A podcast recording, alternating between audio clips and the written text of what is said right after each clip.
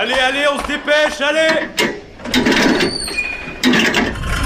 Vie étudiante et associative, c'est la grande voile.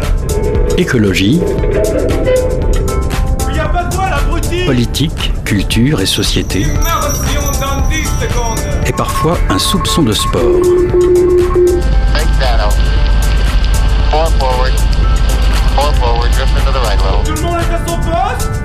Du lundi au jeudi, 18h-19h, le sous-marin, la quasi quotidienne d'infos de Radio Campus Angers. Allez, 18h sur campus, bonsoir à toutes et à tous et bienvenue à bord du sous-marin au sommaire de ce 26 février. 5 minutes, 5 minutes c'est le temps consacré à la situation dans la bande de Gaza par 46 JT de TF1 et France 2 entre le 4 et le 15 février. 46 JT analysés par l'équipe d'arrêt sur image et son rédacteur en chef Daniel Schneiderman. Alors quelle est la situation dans la bande de Gaza? Quel traitement de l'actualité gazaoui dans le reste de la presse? On en parle avec des membres de l'association France-Palestine L'Université d'Angers connaît sa nouvelle présidente. Françoise Groslot prend la suite de Christian Robledo à la tête de l'Université publique angevine.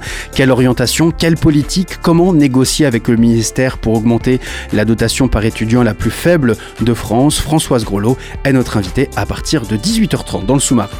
Mais tout de suite, on commence par la chronique sport d'Alex. Alors ajustez votre gilet de sauvetage, le sous-marin met les voiles. 18h-19h, le sous-marin sur Radio Campus Angers. Salut Alex. Bonjour Hugo. La diversité des sports est fascinante, captivante. Ce large choix est très important, primordi- primordial pour que chacun puisse identifier un sport, à ses valeurs, aux émotions qu'il génère et le partager avec d'autres passionnés. Évidemment, il en existe un nombre incalculable dans le monde. Chacun peut donc trouver son bonheur et s'épanouir à exercer une activité. Avec le progrès, les nouvelles technologies, des créations de disciplines sportives devront rapidement voir le jour également. hein. Euh, Alex, justement, tu nous décris aujourd'hui deux nouveaux concepts, deux nouveaux sports, dont un sport qui commence à faire lever les foules sur le plus, plus grand continent du monde, l'Asie. Alors Alex, avant de nous parler des sports insolites, petit bilan de l'année 2023 sur le nombre de licenciés d'inscrits à une discipline sportive en France, laquelle? Tout à fait. Alors, pour l'année 2023, euh, la France comptait plus de 2 millions de licenciés, 2 300 855 précisément, dans tous les sports confondus qui sont possibles à exercer en France. Une forte augmentation par rapport à l'année précédente, en 2022 donc. En effet, une hausse de 8,7% est constatée. Parmi le, parmi le trio de tête, nous retrouvons, et là Hugo, si on peut jouer un petit peu sans regarder l'affiche, Alors j'ai pas regardé. Alors voilà, la première place pour toi, le sport qui, euh, qui euh, retrace le plus, enfin le nombre de licenciés. Le euh, plus gros un peu, le plus- voilà. dans, dans le monde? Non, en France, En uniquement France, en France. euh, C'est assez facile. Euh, mais Le foot. le foot, bien le sûr, foot, avec yes. combien, combien de licenciés? Euh, oh bah alors là j'en ai aucune idée. Avec un peu plus de 2 millions d'inscrits. 2 millions. 2 millions Ah, d'inscrits. En deuxième position, selon Le toi basket. Non, ce n'est Ah pas non, le basket. Le hand. Non plus. Ah, j'en sais je un Le- peu le, le tennis. Le tennis, Avec tout juste le million de licenciés. C'est vrai que le tennis est porté en plus par des champions français qui ont le vent. Non, Ah, exactement. ouais. Et en troisième position, allez, une dernière chance quand même pour. euh, Le basket. Non, ce n'est toujours pas le basket. Ah, mais moi je place le Tournoi à basket. destination, Le rugby. le rugby bien sûr, Le avec euh, 305 000 licenciés seulement. Voilà. Ah oui, on passe quand même. euh, C'est assez Ouais, euh, radical ouais. l'écart, effectivement. Alors je ne vais pas vous faire tout de suite la liste des sports, euh, enfin faire toute la liste des sports traditionnels, hein, les plus repré- représentés en termes d'inscription, mais je me suis plutôt intéressé aujourd'hui à deux sports insolites euh, qui sortent complètement de l'ordinaire, avec des règles de jeu pour certaines disciplines absolument loufoques, lunaires parfois, et même dangereuses pour l'intégrité physique du joueur, du participant. Alors, euh, premier euh, sport insolite, le cheese rolling, aussi appelé la course au fromage. Oui, bravo pour l'accent. Alors, événement incontournable à la fin du mois de mai, hein, quand sonne le début euh, de l'été, ou en tout cas la, la fin du printemps, euh, des centaines d'Anglais se retrouvent sur la colline nommée Copper's Hills, dans la région de Gloucester, au sud-ouest d'Angleterre, pour une course au fromage appelée cheese rolling, en version originale. Le principe est simple, une grosse meule, meule pardon, en forme de rond est lancée en haut d'une pente très très raide. Le premier à attraper le fromage roulant est le gagnant. Une tradition qui remonterait euh, il y a déjà deux siècles, au début du 19e siècle, pour célébrer la fin de l'hiver et les nouvelles récoltes. Voilà. Vous avez certainement peut-être dû entendu ou voir des images hein, de cette euh, pente. euh, Mais il se casse la gueule, enfin vraiment, Voilà, c'est terrible. Il exactement. court dans cette pente à vitesse de de, de l'espace et Ah, il tombe. des galipettes, des- En fait, il roule plus que le fromage lui-même. Exactement. Ouais. Voilà. Il n'y a qu'un seul gagnant, donc là, il y a toutes les, euh, toutes les règles sont Qu'un seul gagnant, c'est le fromage. C'est le fromage. le fromage qui est un double Gloucester, donc son poids est estimé à environ 3,6 kg, mais ce n'est pas rien à côté du record historique. Il y a quelques années, un morceau de cheddar fabriqué par un producteur néo-zélandais avait été lancé le haut de cette colline. Il pesait environ 18 kg. Voilà. Mm. Bon, en tout cas, hein, si vous, ne- euh, vous ne voyez pas de quoi je, je parle, je vous invite à aller voir des vidéos sur le web de cette course folle, unique. C'est assez hila- hilarant. Euh, Voilà. Attention à la contagion de ce sport, casse-cou, car le concept s'est répandu récemment en Nouvelle-Zélande, en Italie ou encore au Canada. Toujours rien en France, mais en tout cas, ça, ça Peut-être connaît un fort succès. un gros gros camembert Un gros camembert, ouais, coulant là, dans la ça, ville de Camembert. on- Deuxième sport insolite, euh, Alex, encore méconnu, le drone soccer. Voilà, alors encore méconnu, ça existe, euh, c'est vrai, depuis 2016 hein, en Corée du Sud. C'est le sport venu tout droit du futur et qui se veut être le sport de demain. Euh, voilà, c'est un peu comme un, mé- un mélange, si vous voulez, entre le football et le Quidditch, hein, euh, qui, pour vous donner une idée. Donc le Quidditch, bien sûr, euh, sport inventé euh, dans la saga Harry Potter, un sport qui commence à cartonner dans les pays asiatiques, car il est recensé aujourd'hui plus de 1500 équipes. Un sport qui a tout de même beaucoup de mal à dépasser les frontières, car sur les autres continents, ça ne suscite pas forcément un intérêt monstre. Hmm. Alors que la FIDA, la FIDA, qu'est-ce que c'est? C'est la fédération du drone soccer, hein, veut développer à tout prix le sport à l'international et a débloqué des centaines de milliers de dollars. Ah, ils ont des Il n'y a pas très longtemps, exactement. Voilà, à voir si ça porte euh, ses fruits. Il y a une équipe de France, en tout cas. hein. Voilà. Alors les règles, un petit peu les règles euh, pour vous donner une idée, un petit peu de comment ça se joue. Deux équipes de cinq drones protégés par des sphères en forme de squelette euh, s'affrontent en deux ou trois sets qui durent à peu près trois minutes. Seul un drone dans chaque équipe, le striker, peut marquer. D'accord? S'il traverse ce cercle suspendu euh, des buts adverses. Les autres drones, qui sont bien sûr bah, di- dirigés, hein, guidés par des humains, euh, sont libres de, de leur mouvement. Donc il y a un gardien de but, un défenseur, un joueur au milieu de terrain et un second attaquant en soutien du striker. Mais lui n'a pas le droit de marquer. C'est uniquement le striker qui doit marquer. Et, c'est, Voilà. et eux, c'est eux qui doivent passer à l'intérieur des cercles. Donc Exactement. en fait, ils se, ils se collisionnent. Il y a euh, des collisions, c'est assez hilarant Mm. aussi à voir sur. euh, mais des- ça doit coûter des milliers d'euros. en réparation, ouais, sans doute. ouais. Ouais. Mais petite c'est- touche, ouais. Pardon. Non, non, mais c'est assez sympathique à regarder. Ok, bah j'irai, j'irai voir. Ouais. Il y a des, plein, plein d'objets technologiques mis à la poubelle. Moi, c'est toujours des trucs qui me. Petite touche santé pour terminer euh, cette chronique. Alex. Oui, voilà, pratiquer régulièrement un sport différent de celui que l'on a l'habitude d'exercer. Alors c'est vrai que le drone soccer, c'est un sport euh, qui fatigue, hein. mais bon bref, c'est une petite aparté. Assis Euh, dans leur pourrait avoir des bienfaits sur notre santé physique et mentale. Pourquoi? Tout simplement parce que nous travaillons des groupes musculaires différents, ce qui faciliterait donc le renforcement de notre, de notre condition physique globale. Et puis l'ouverture d'esprit ne fait pas de mal, hein. être curieux, découvrir et apprendre une nouvelle discipline sportive qui deviendra, qui sait, une, une véritable passion pour vous. Dans tous les cas, ça ne fera que du bien à votre corps et renforcer notre culture générale est toujours bon à prendre. Eh ben, merci beaucoup, Alex, à toi, euh, pour cette chronique. Et tout de suite, euh, on se laisse en musique sur euh, les ondes de campus. On revient juste après, restez bien.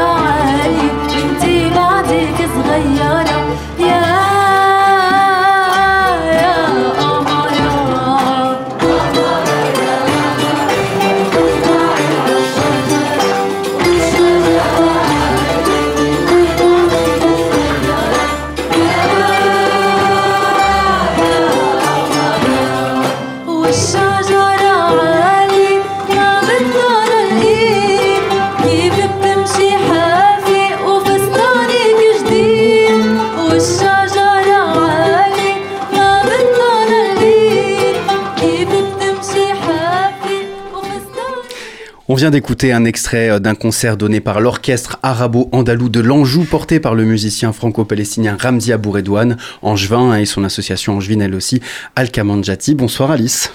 Bonsoir Hugo.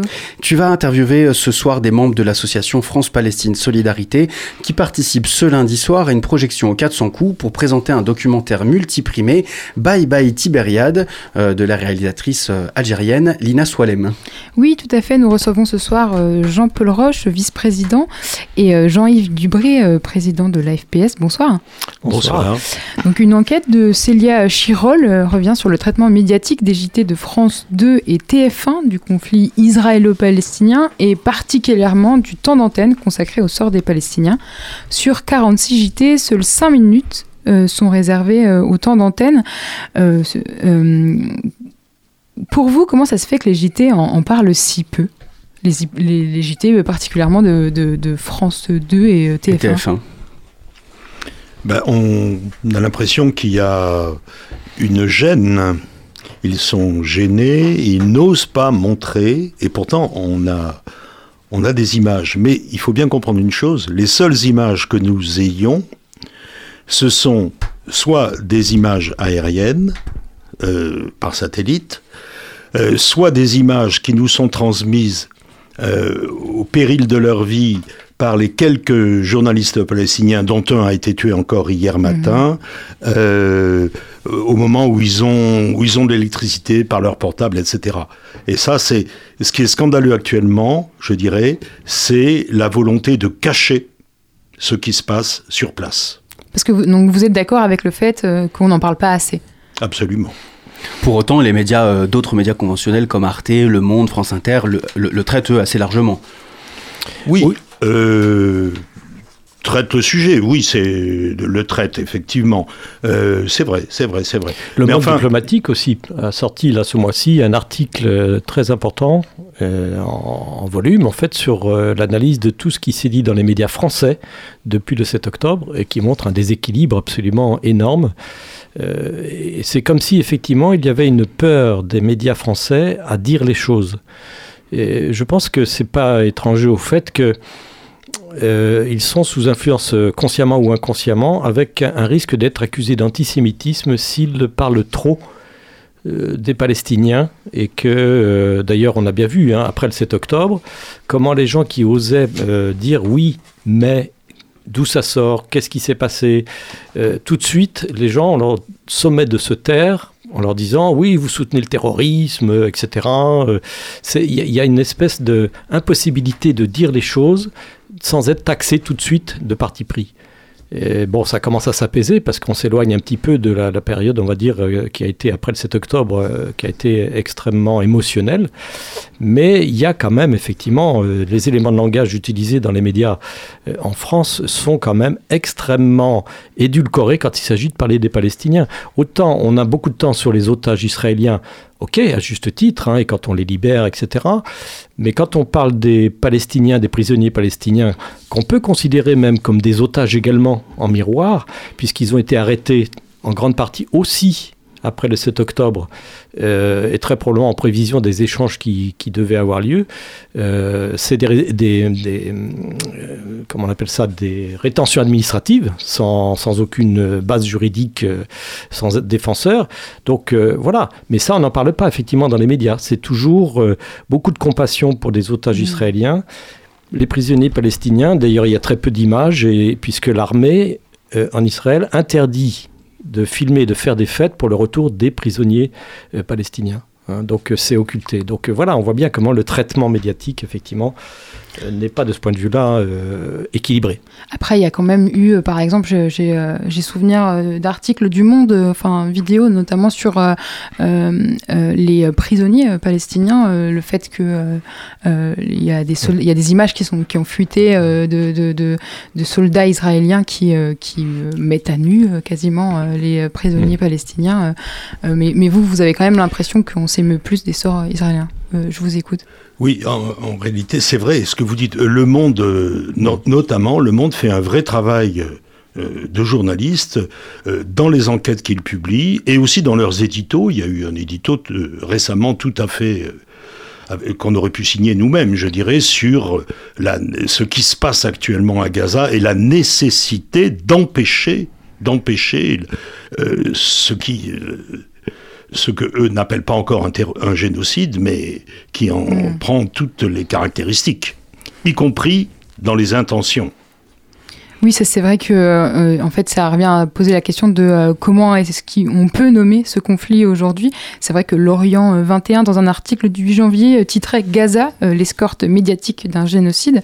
Donc vous vous êtes plutôt d'accord avec euh, cette nomination et euh, et euh, est-ce qu'on peut faire euh, un lien avec euh, L'appellation conflit, d'ailleurs, est pour nous euh, plutôt inappropriée. C'est-à-dire qu'en fait, on a une, euh, une situation euh, extrêmement difficile pour les Palestiniens depuis 75 ans. Hein, 76 ans même maintenant, depuis quar- 1948, avec euh, au fur et à mesure du temps euh, tout un système qui s'est renforcé, euh, puisqu'on est même sur, maintenant ça a été dénoncé par des ONG comme Human Rights Watch et puis Amnesty International, comme quoi c'est des systèmes qui sont tout à fait des systèmes d'apartheid, donc c'est de la discrimination, mais ça va jusqu'à pouvoir être qualifié d'apartheid selon les critères euh, du droit international. Donc il y a vraiment un système en place pour discriminer gravement. Les droits ne sont pas les mêmes suivant que l'on est, euh, alors aussi bien dans les territoires occupés, en Cisjordanie, Gaza évidemment aussi, mais surtout en, en Jérusalem-Est et en Cisjordanie, et même à l'intérieur d'Israël. Les Palestiniens qui vivent en Israël n'ont pas strictement les mêmes droits. Euh, il nous est souvent renvoyé le fait ah bah oui mais ils peuvent voter comme les Israéliens juifs euh, certes mais ça ne suffit pas une démocratie ne se définit pas seulement par la question de pouvoir voter Euh, par exemple, pour euh, s'installer, pour avoir une maison, etc. par exemple, des juifs ont l'interdiction de vendre un appartement qu'ils veulent vendre à un Palestinien. Ici, ce serait impensable. hein. On, ne, choisit pas l'acheteur en fonction de sa, religion, de, son appartenance. Enfin bon, voilà, on est, tous avec les mêmes droits. Et là, c'est pas le cas. Si vous prenez les villages palestiniens euh, par rapport à des colonies ou des villes euh, en majorité donc euh, avec des juifs israéliens, ils n'ont pas le même traitement pour les services publics éclairage, euh, enlèvement des ordures, etc. Euh, les inscriptions dans les écoles, des écoles juives, peuvent interdire l'inscription d'enfants palestiniens. Bon, bon, voilà, je- on va pas tout passer en revue, mais il y a vraiment effectivement un système qui est en place. Voilà. un système qui est en place. Donc là, euh, vous parlez plutôt d'apartheid. On est, Mhm. enfin, apartheid, génocide. On est quand même euh, à deux échelles euh, différentes. Le, le- Alors, les, déclarations, déclarations de, responsables politiques, de présentateurs euh, des médias israéliens euh, ont été relevées, ont été présentées à la Cour de justice internationale de justice, et, ce sont des appels effectivement à tuer tous les Palestiniens. hein. Donc on, parle effectivement de questions de- d'intention. En fait, on s'aperçoit que aussi bien les responsables militaires, euh, politiques, que tous les grands, on va dire, médias, après le 7 octobre, ont, euh, ont eu un appel en fait euh, à la vengeance qui, qui n'est pas fini. C'est intéressant que vous utilisiez euh, le mot d'apartheid. On- Ça fait évidemment écho à la Mm. situation en Afrique du Sud. Afrique du Sud qui a fait un procès euh, contre Israël justement euh, pour contre, contre l'apartheid et le génocide voilà, qui, qui, qui serait mis en place. En tout cas, il y a eu un procès qui a eu lieu en Afrique du Sud qui a fait un tollé. Oui, bah, il y a eu un. Donc, ils sont allés devant la Cour internationale de justice, qui a rendu un premier avis. C'est pas un avis définitif, mais c'est un premier avis euh, établissant qu'il y avait effectivement. euh, on pouvait noter la question de l'intentionnalité en fonction des déclarations de chefs militaires et de chefs du gouvernement, hein, et puis euh, la réalisation en cours de ce qui se passe. Aujourd'hui, euh, c'est absolument dramatique ce qui est en jeu euh, dans la bande de Gaza. Vous avez, on ne sait plus combien maintenant, 1,5 million, 1,6 million de Palestiniens, des 2 200 000 qui se sont, qui ont été poussés vers le sud juste euh, contre la frontière égyptienne et qui là sont menacés explicitement par Netanyahou qui a dit que si, d'ici le début du ramadan, euh, tous les otages n'étaient pas libérés, ils, ils les attaquent, ils bombarderaient Rafah. Rafah, c'est une ville de, de 200 000 habitants où il y La a principale maintenant ville du sud de, de la bande de c'est juste à la frontière égyptienne. Et là, euh, et, et à noter d'ailleurs, il prévoit euh, le génocide, le- l'expulsion, elle n'est pas loin, puisque on sait que les Égyptiens, bien qu'ils disent ne vouloir accueillir personne, sont en train de construire à la, à la frontière de Gaza, juste sur leur territoire, un grand camp de niveler un territoire, un, un espace qui pourrait devenir un camp abritant euh, des expulsés. Et vous, en tant qu'association militante, comment est-ce que vous voyez là cette menace? Est-ce qu'il y a euh, potentiellement euh, possibilité entre les différentes autorités palestiniennes et israéliennes de pouvoir euh, communiquer entre elles avant d'arriver à une, une telle catastrophe? Bah, euh, non, c'est bloqué là. Il y a pas. Alors, ce qui est intéressant du côté palestinien, c'est que il semble que nous on l'a- on le- on l'appelle de- nos voeux depuis longtemps. Il semble qu'il y ait des démarches de, je dirais, de réunification politique et géographique entre le Hamas qui est à Gaza et l'autorité palestinienne qui est en Cisjordanie et qui était passablement discréditée Hmm. à la fois pour des problèmes de corruption et encore plus parce qu'elle est accusée de collaborer, euh, la collaboration sécuritaire avec, avec Israël.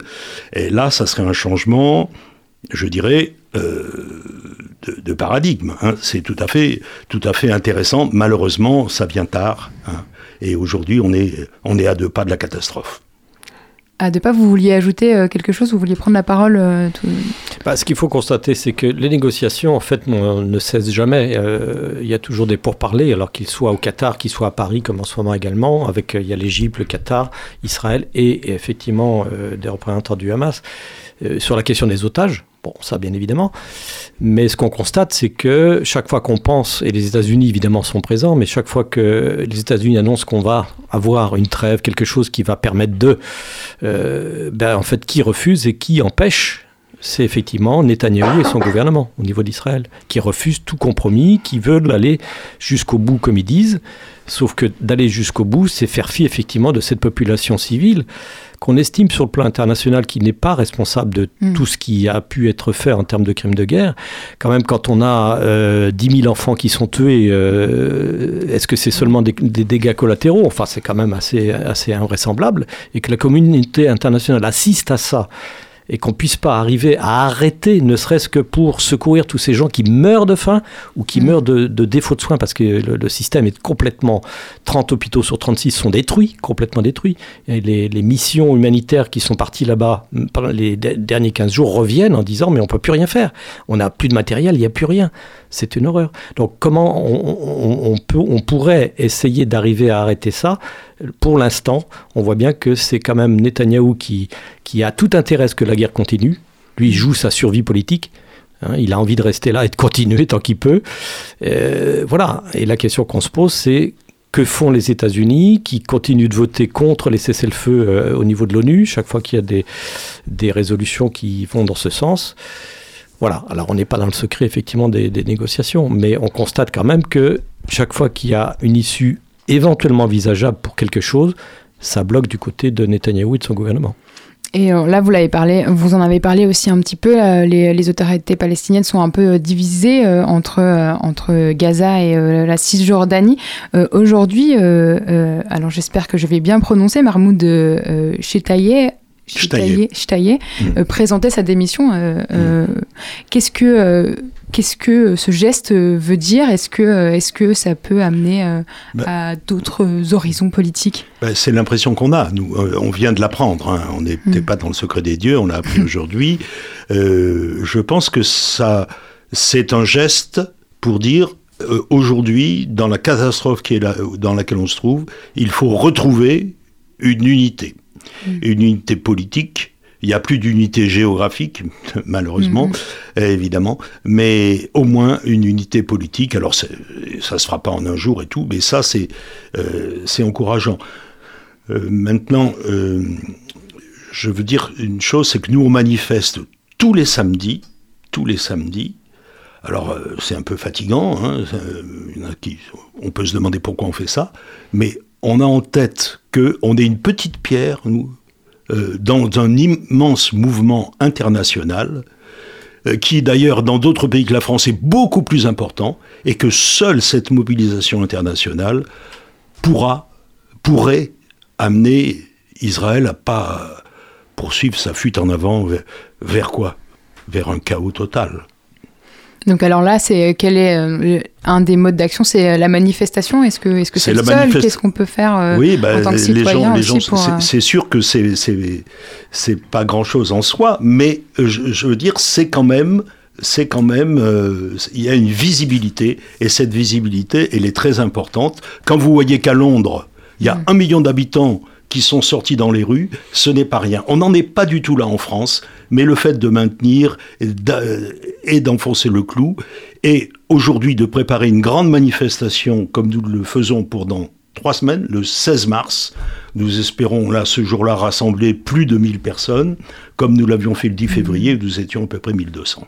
Comment vous expliquez ça, ce, ce, ce- ce peu de Français Mais parce que en France, on a eu aussi, au- après le 7 octobre, on a eu dans la- l'émotion, on va dire, qui a suivi, euh, on a d'abord eu les autorités françaises qui ont assimilé directement toute manifestation en faveur des Mhm. Palestiniens ou pour soulever la question de qu'est-ce qui s'est passé là-bas et pourquoi on en est là, comme étant un appui aux terroristes. Et ça a fait peur à énormément de gens. Et, et- et non seulement ça, mais les préfets ont eu des ordres pour interdire, ce qui a été le cas, interdire les manifestations. À Angers, je- euh, nous avions déposé un- donc un- une déclaration de manifestation pour le 18 octobre. Ça a été interdit par les préfectures. Oui, et ceux qui sont allés ont eu euh, des sanctions Voilà. administratives. Et, Et maintenant, et nous avons allégé. rencontré, voilà, on a rencontré le cabinet, euh, la chef de cabinet du préfet. On s'en est expliqué. On a dit que nous, on offrait un cadre. Les gens ont besoin de s'exprimer. Il y avait besoin effectivement de- d'exprimer le fait qu'ils n'étaient pas d'accord avec euh, la suite. Après le 7 octobre, c'est-à-dire les bombardements massifs, euh, et toutes ces populations qui sont euh, dans, dans la situation qu'on connaît aujourd'hui. Et les gens ont besoin de dire ça. Et c'est ce que tous les samedis on rappelle en disant pourquoi on manifeste. Mm. Parce que vous avez le droit de dire que vous n'êtes pas d'accord et que si vos dirigeants font des choses euh, sur lesquelles vous n'êtes pas d'accord, vous avez le droit de le dire. On est dans un pays où on peut s'exprimer. Voilà. Et c'est très important. Et c'est important aussi de se- de- d'être ensemble, de ne pas être tout seul chez soi, se sentir impuissant et se dire on n'y peut rien. Et ça sert à ça. Et donc, une des manières aussi de parler du conflit, c'est euh, le 7e art. Vous projetez ce soir le documentaire euh, Bye Bye euh, Tibériade. Euh, Lina Soualem euh, revient sur l'histoire de sa famille, notamment sur euh, celle de sa mère, euh, Ima Abbas, qui a quitté la Palestine pour réaliser son rêve de réalisatrice. Est-ce que déjà, euh, tout d'abord, vous avez vu ce documentaire et, euh, et, euh, qu'est-ce que vous en avez pensé, si c'est le cas? Multiprimé, hein, il a reçu un sacré nombre de récompenses. Oui. Euh, ils en avaient très peu parlé euh, il, y a, il y a deux mois dans, dans Télérama, mais maintenant qu'effectivement le film sort, on voit énormément d'interviews et de, de- de- papiers qui sortent. Et effectivement, c'est un film euh, qui euh, pose la question effectivement de l'exil. Mm. Qu'est-ce qu'on vit quand on se trouve dans, acculé en fait à partir? Pourquoi on part? Et dans le film en particulier, euh, Iam euh, Abbas explique bien qu'elle se sentait enfermée, étouffée. Et au travers des images que sa fille tourne et qui lui demande de ressortir les photos, les poèmes qu'elle, quand elle était plus jeune, en fait, on, on a toute l'histoire aussi qui se déroule sous nos yeux. Il y a des images d'archives également qu'elle a eu beaucoup de mal à retrouver, qui posent aussi la question des archives euh, en images de la Palestine pour les Palestiniens. Il n'y a pas, de- comme chez nous, euh, l'INA par exemple, qui conserve des, des traces. euh, Et en Palestine, c'est pas le cas. C'est compliqué d'arriver à retrouver tout ça. Et donc, on, touche du doigt effectivement l'éclatement des familles, euh, le fait que les familles ont été obligées en 48 de partir pour certains en Syrie, d'autres au Liban, et qu'on n'a pas pu se revoir euh, pendant 30 ans, etc. Et, et donc voilà, qu'est-ce que ça veut dire de partir et qu'est-ce qui se transmet après dans les familles? Le silence, la peur de ressortir des souvenirs qui font mal, et en même temps la nécessité, comme la- Lina euh, Soualem, qui a la nécessité de revisiter et de comprendre qu'est-ce que ses parents ont vécu, comme elle l'avait fait du côté de son père en Algérie, pour pouvoir se construire elle-même. Donc il y a la question de l'exil, la question des femmes. Eh bien, si jamais euh, vous voulez le voir, il est projeté, projeté pardon, ce soir au 400 coups à 20h, suivi d'un débat que vous animerez. Il reste des places? Oui. Il y a de la Ouais. place. Euh, On est dans la grande salle, ça va. Ce lundi soir, courez-y, chers auditeurs et auditrices. Eh bien, merci, bou- merci à vous, euh, Jean-Paul Roche, euh, vice-président donc, de AFPS euh, 49, et Jean-Yves Debray d'être venu répondre à nos questions. Merci beaucoup Alice, Merci tout de suite. Et merci beaucoup à tous les deux effectivement d'avoir répondu à nos questions. Tout de suite, on écoute un, le nouveau morceau de Saint-Levant qui revient euh, sur le devant de la scène avec le clip euh, de son morceau Deira en duo avec un rappeur gazaoui de 15 ans, MC Abdul. Deira sur les ondes de campus. Restez bien avec nous. On parle de l'université d'Angers juste après.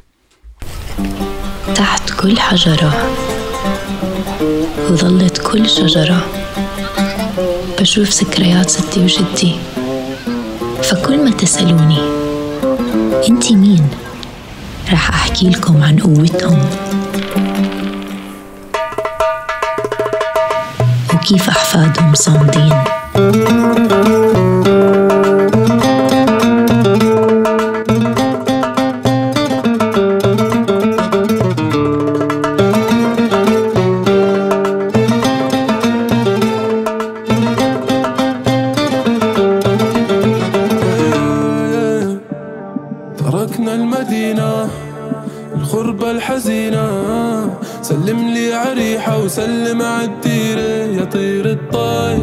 الأرض الكريمة.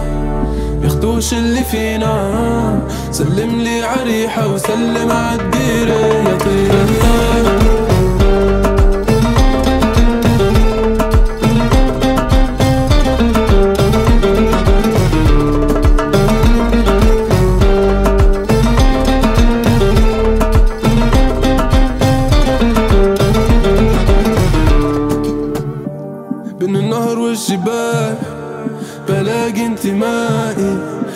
الشط والرمال.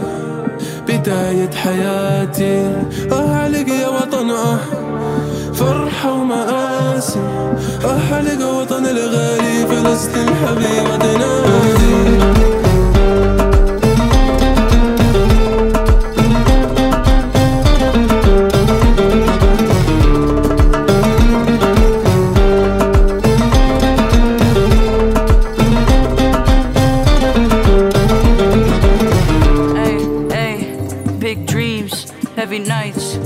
praying that my family could stay alive.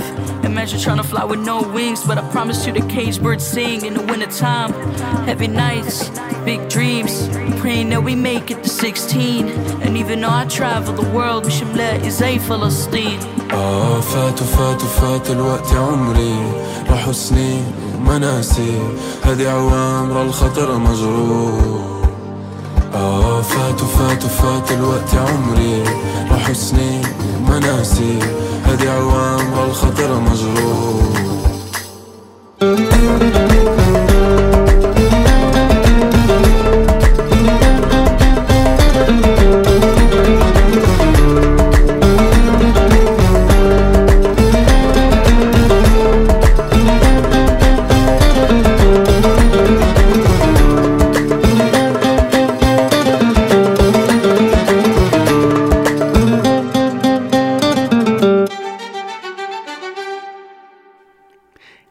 Sur les ondes de campus. Allez, il est 18h34 minutes. Vous êtes toujours à bord du sous-marin, votre émission d'actualité. On est ensemble encore pendant une petite demi-heure pour parler de l'université d'Angers. 18h, 19h, le sous-marin sur Radio Campus Angers. Françoise Groslot a été élue à la présidence de l'université d'Angers jeudi dernier et Elisa s'est rendue au point presse qui a eu lieu juste après l'élection. Françoise Groslot est avec nous en studio, mais avant Elisa, petit récap de la situation. Sans grande surprise, Françoise Grelot remporte cette élection face à son opposant Christophe Daniel, doyen de la faculté de droit, et de loin puisqu'elle recueille 21 voix sur 35, un résultat peu surprenant puisque sa liste, Réussir avec l'UA, avait déjà remporté les élections du conseil d'administration. Ce CA qui est chargé d'élire le ou la présidente, elle est élue pour un mandat de 4 ans et prend la suite de Christian Robledo qui a soutenu sa candidature. Le jour du scrutin a été marqué par la mobilisation d'étudiants et d'étudiantes inquiets face à la situation financière de l'université. Ils souhaitaient interpeller les candidats sur leur future gestion de ce problème et contrairement à Françoise Grelot, Christophe Daniel, lui, est descendu pour les rencontrer et échanger avec eux. D'abord étudiante à l'UA, Françoise Grelot n'aurait jamais imaginé atteindre le statut de présidente. Ça n'était pas dans ses ambitions de l'époque, mais Françoise Grelot n'est pas étrangère aux institutions universitaires. Devenue professeure en neurosciences, elle crée en 2006 la cellule Europe, aujourd'hui Cap Europe, qui a permis aux équipes de recherche des Pays de la Loire d'accéder au financement européen. Désormais en poste à la présidence, un de ses principaux objectifs est de régler le souci de la sous-dotation financière de l'Université d'Angers. Elle assure avoir prévu de solliciter la ministre de l'Enseignement supérieur et de la Recherche, Sylvie Retailleau, pour obtenir une réévaluation des crédits accordés. Pour l'UA, les élections ne sont pas encore terminées. Les membres de la CFVU, de la commission recherche et du CA vont désormais élire les vice-présidents et vice-présidentes. Pour l'ensemble des résultats, rendez-vous le 14 mars. Merci beaucoup Elisa. Françoise Grelot, bonsoir. Bonsoir. Vous êtes là donc la nouvelle présidente de l'Université d'Angers et euh, tout d'abord on va commencer par cette question euh, d'actualité. Alors même que l'élection était en train de se tenir euh, jeudi dernier, vous avez été interpellé par une délégation d'étudiants et d'étudiantes qui posait la question suivante. Comment comptez-vous régler la situation financière de l'Université d'Angers qui est l'université dotée d'un secteur santé avec la plus faible dotation par étudiant, juste devant celle de Créteil? Vous n'êtes pas descendu euh, pour leur parler à cette occasion-là. Qu'est-ce que vous avez envie de leur dire à ces étudiants qui sont inquiets? Alors, je voudrais leur dire que leur, leur crainte est légitime, qu'effectivement, depuis euh, plusieurs années maintenant, nous répétons sans relâche que l'Université d'Angers est sous-dotée, qu'il nous manque au bas mot 20 millions d'euros, en comparant euh, la dotation de l'État que l'Université d'Angers reçoit par rapport à d'autres universités voisines qui sont comparables en, taille, euh, en composantes, qui accueillent euh, un nombre d'étudiants équivalent. Et donc, effectivement, euh, dans cette élection, durant ma campagne, euh, j'ai répété que euh, j'allais agir pour aller chercher et aller objectiver les besoins dont a besoin l'Université d'Angers, euh, même si aujourd'hui l'Université d'Angers, vous sans doute l'avez vu aujourd'hui, est sortie dans le classement une nouvelle fois sur le podium, elle est deuxième en termes de réussite étudiante, et Ce qui est un peu notamment en licence, parce que je pense que les collègues travaillent bien, nous savons faire avec sûr. peu de moyens. Faire avec peu de moyens. Mais euh, après, il en va aussi euh, de la qualité de travail euh, de, de nos collègues et nous tâchons avant tout de faire réussir les étudiants, mettre en place les dispositifs qu'il faut. Hmm. Le budget par étudiant était en 2023 de 5251 euros. Est-ce que vous, selon vous, c'est suffisant? Bien sûr que non. Nous avons, euh, donc je vous dis, au bas mot, il nous manque 20 millions. Ça veut dire 2000, 2000 euros par étudiant hein, euh, qu'il nous manque. Donc, euh, c'est évidemment insuffisant. Hmm. Vous avez annoncé vouloir solliciter une entrevue avec la ministre de l'Enseignement supérieur et de la Recherche, Sylvie Retailleau. Qu'est-ce que vous allez lui demander et comment établir un vrai rapport de force avec le ministère de l'Enseignement supérieur et de la Recherche? Voilà. Je, je- je vais lui répéter ce que je viens de vous dire. Je pense que je- je- nous devons objectiver euh, les besoins que- qui sont les nôtres aujourd'hui. Euh, Peut-être aussi euh, lui présenter la situation euh, qui a évolué. hein. Il faut le reconnaître sur les cinq dernières années. hein. Euh, L'université euh, a a augmenté euh, sa dotation de l'État, mais pas suffisamment au regard du nombre d'étudiants euh, qui a augmenté, puisque en 10 ans, euh, l'Université d'Angers a inscrit 5000 étudiants en plus, et surtout se projeter sur une trajectoire financière pour les 4 à 5 ans à venir, parce que si on continue comme cela, effectivement, il faut, euh, ce que je- j'explique souvent, un rebasage ou un rattrapage sur cette dotation financière. Hmm. Euh, comment, comment ça se fait que Christian Robledo et ses prédécesseurs avant lui n'ont jamais réussi à faire entendre ce discours? Qu'est-ce qui, vous, qu'est-ce qui va faire que vous, vous allez réussir à faire entendre raison euh, au ministère? Euh, je je l'ai dit, nous- nous- Christian Robledo, mon prédécesseur, euh, que j'ai accompagné puisque j'étais euh, Sa première vice-présidente sa première vice-présidente et, et la vice-présidente en charge des affaires internationales. Donc, euh, nous l'avons répété et de fait, nous avons euh, gagné chaque année entre 2 et 3 millions d'euros. Euh, bon, je peux rentrer sur des, des détails très techniques, mais c'est des financements qui sont pas forcément soclés, donc il faut réclamer chaque année. Donc euh, là, euh, ce que j'ai envie de discuter avec euh, notre ministre de tutelle, hein, Sylvie Retailleau, le ministère enseignement supérieur et de la recherche, euh, c'est évidemment euh, un rattrapage sur plusieurs années et euh, évidemment de plusieurs millions. Est-ce que vous pensez qu'elle va entendre?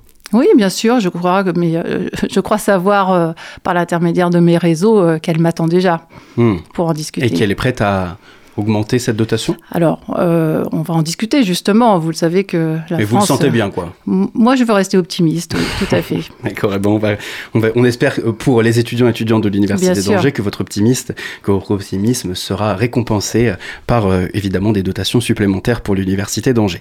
Vous avez remporté cette élection à la présidence de l'Université d'Angers, Françoise Groslo contre Christophe Daniel, qui plaidait pour une décentralisation des services de l'université et en quelque sorte redonner du pouvoir aux composantes. Euh, vous, sur quelle base avez-vous été élu? Quel est votre programme? Alors, euh, d'abord, en tout cas, c'était pas euh, de décentraliser, effectivement, euh, et, et- vu la situation financière, décentraliser, c'est pas faire des économies. Euh, à l'inverse, centraliser, c'est mutualiser, et donc c'est comme ça qu'on peut faire des économies. Euh, ceci étant, euh, j'ai, euh, j'avais trois priorités euh, dans mon programme. Euh, d'abord, euh, la capacité de l'université d'Angers à guider ses étudiants vers la réussite, euh, c'est ce qui nous caractérise. Euh, et cette réussite, euh, aujourd'hui, elle est plutôt en licence et on veut l'étendre en master et en doctorat, puisque rappelons que l'université forme les étudiants jusqu'au doctorat. Euh, la deuxième, c'est euh, préserver une activité de recherche. On a sur Angers des équipes scientifiques qui sont de qualité et nos enseignements, nos formations sont adossés à cette activité de recherche. Et puis le troisième point, c'est mettre les étudiants face à des enseignements en lien avec le développement durable et la responsabilité sociale. Ils sont demandeurs euh, qu'on leur parle de transition écologique et transition sociale. Euh, vous dites que vous ne serez pas dans la parfaite continuité euh, de Christian Robledo, euh, de qui vous avez été la première adjointe pendant de nombreuses années. Je vous cite, hein, je présiderai l'Université d'Angers à ma manière. Euh, comment sera votre présidence? Elle sera à ma manière, évidemment. Ça veut Et- dire quoi? C'est quoi la ah présidence bah, de Françoise Groslo Avec, avec ma personnalité, évidemment. Je suis euh, euh, professeur euh, donc, euh, depuis très longtemps en neurosciences. Enfin, voilà, j'ai des caractéristiques qui me différencient euh, du président précédent. Mais euh, ce que je voudrais dire aussi, c'est que je vais m'entourer de collègues qui, que j'ai été chercher et qui sont également différents. L'équipe, elle est renouvelée pour moitié. Et donc, je, je pressens euh, et je proposerai donc euh, le 14 mars euh, auprès de moi de nommer un vice-président en charge du conseil d'administration, un président en charge de la formation et de la recherche, qui sont des collègues pour les uns directeurs de composantes, pour l'autre directeur de laboratoire, donc qui ont une propre expérience. Et c'est ensemble qu'on conduira l'université vers une trajectoire différente. Hum, Donc votre présidence, ce sera de, de bien vous entourer? Exactement, oui. Mm. Il faut, il faut. C'était une très haute responsabilité être euh, présidente euh, de l'université. Hum. Vous êtes seulement la deuxième femme à la présidence de l'Université d'Angers. Ce n'est pas quelque chose sur lequel vous avez fait campagne, mais vous avez tout de même insisté dessus lors du point presse post-élection. Ça veut dire que c'est important pour vous c'est effectivement c'est important parce que euh, c'est une, euh, une fonction qui a été occupée surtout par des hommes jusqu'à maintenant. Après, on m'a amené effectivement à en parler parce que vos confrères de la presse effectivement se sont rappelés que Geneviève Rivoire avait été euh, la première femme euh, présidente de l'université. Euh, elle était chimiste et, et moi je suis euh, dans les neurosciences. Hum, Qu'est-ce que ça représente pour vous? Euh, En, fait, euh, depuis de nombreuses années maintenant, euh, euh, je travaille pour euh, des missions collectives à l'Université d'Angers. Euh, J'ai le goût de l'effort pour l'intérêt général. Donc voilà, je veux me battre aussi par rapport aux éléments qu'on a cités tout à l'heure. Il y a des défis à relever pour l'université. Et donc, j'ai à cœur de vouloir les, les défendre pour les étudiants d'abord, évidemment. Oui, justement, j'allais vous parler des étudiants. Euh, on parle régulièrement de l'importance des 100 premiers jours. Oui. Euh, quelles sont les principales mesures que vous allez prendre pour euh, permettre aux étudiants de se rendre compte que vous, vous, allez avoir une présidence dans la continuité évidemment de celle de votre prédécesseur, mais qui sera la vôtre? Qu'est-ce que vous allez proposer aux étudiants et étudiantes pour marquer, le, marquer le, le pas, marquer l'événement? Alors, bon, il y, y y a plein de choses hein, qui- qui- qu'il faut faire, mais je crois que la, la première réponse serait de dire que j'ai envie de travailler au plus près d'eux, euh, j'ai envie de travailler avec les organisations étudiantes. Concrètement, ça veut dire quoi? Parce que pour eux, travailler au plus près d'eux, c'est des choses Ça veut dire les interroger, ça veut dire les écouter. Il faut qu'ils soient euh, dans les instances, qu'on leur donne la parole, qu'ils Mais c'est déjà le s'expriment. cas, ça. Ils sont déjà dans Ah, les instances. c'est- pas ils sont si déjà, facile. Ils sont au conseil d'administration, ils sont à la CFVU, Oui, les élections viennent d'avoir ils lieu. sont le conseil d'administration, mais euh, euh, ils sont aussi avec des collègues qui sont professeurs, enseignants-chercheurs, et des fois l'expression n'est pas si, euh, si aisée. Euh, après, euh, ce que je souhaite aussi, c'est travailler sur ce qu'on appelle l'expérience étudiante. L'expérience étudiante, c'est l'étudiant qui s'intègre à l'université, qui fait sa formation. Effectivement, évidemment, il vient pour, pour être diplômé, mais après, il y a toute la vie aussi interuniversitaire. Il y a la santé, il y a le logement, il y a la restauration, euh, il y a la culture, et puis il y a s'occuper aussi de l'insertion professionnelle, donc la sortie de ce, cette expérience étudiante.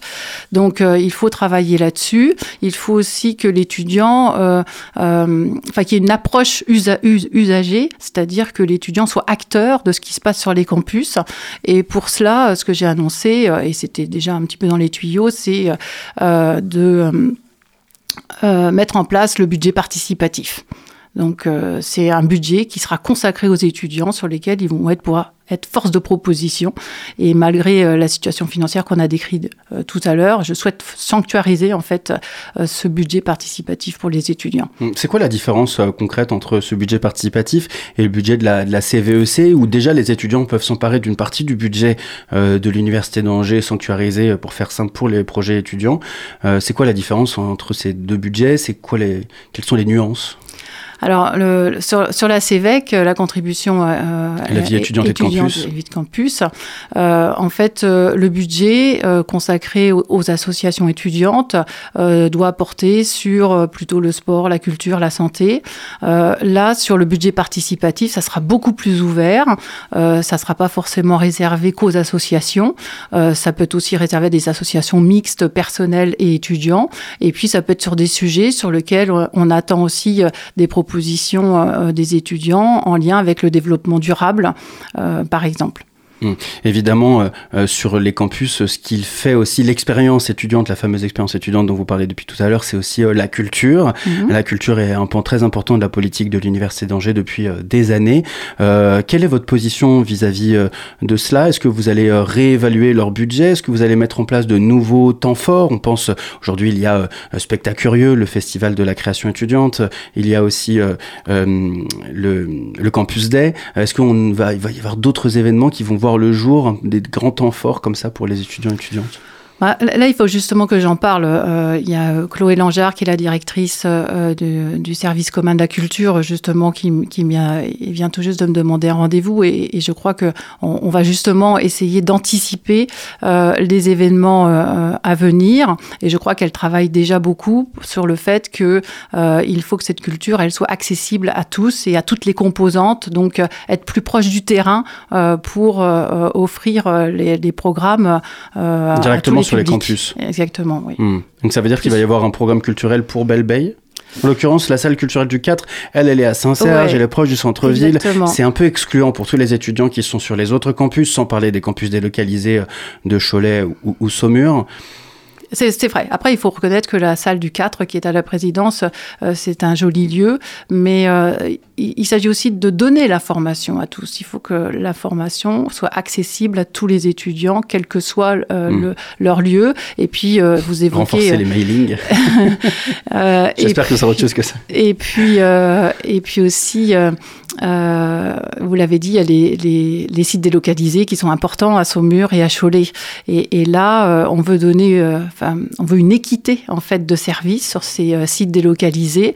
Euh, et équité de service, ça ne veut pas dire faire les mêmes choses, mais adapter en fait les actions euh, sur les lieux, que ce soit Cholet ou Saumur. Hmm. Euh, la, la salle du 4, euh, aujourd'hui, euh, évidemment, un gros point de, de rencontre pour les étudiants et étudiantes. Est-ce que vous avez l'impression qu'ils s'en saisissent à sa juste valeur?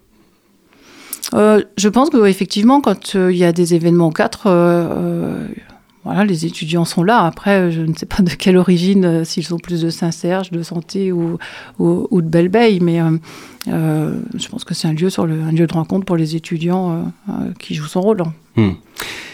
Écoutez, Françoise Grelot, on aura l'occasion euh, de vous réaccueillir au micro de Radio Campus Avec Angers euh, plaisir. tout au long de votre euh, mandat de 4 ans à la présidence de l'Université d'Angers. On vous souhaite évidemment bon courage, comme c'est d'usage. Euh, merci beaucoup d'avoir Mm. été à notre micro et, et à très bientôt sur les ondes de campus. Merci de votre intérêt. Au revoir.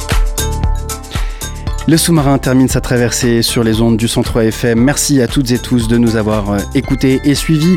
Merci évidemment à Eleonore à la technique. Nous, on se retrouve dès demain sur les ondes de campus. On accueillera Patricia Lemarchand qui propose la conférence Les masculinismes sont-ils d'origine biologique? Une conférence à l'occasion du mois du genre proposée par l'Université d'Angers, justement. D'ici là, restez bien à l'écoute du sous-marin et surtout n'oubliez pas, les bonnes ondes, c'est pour tout le monde.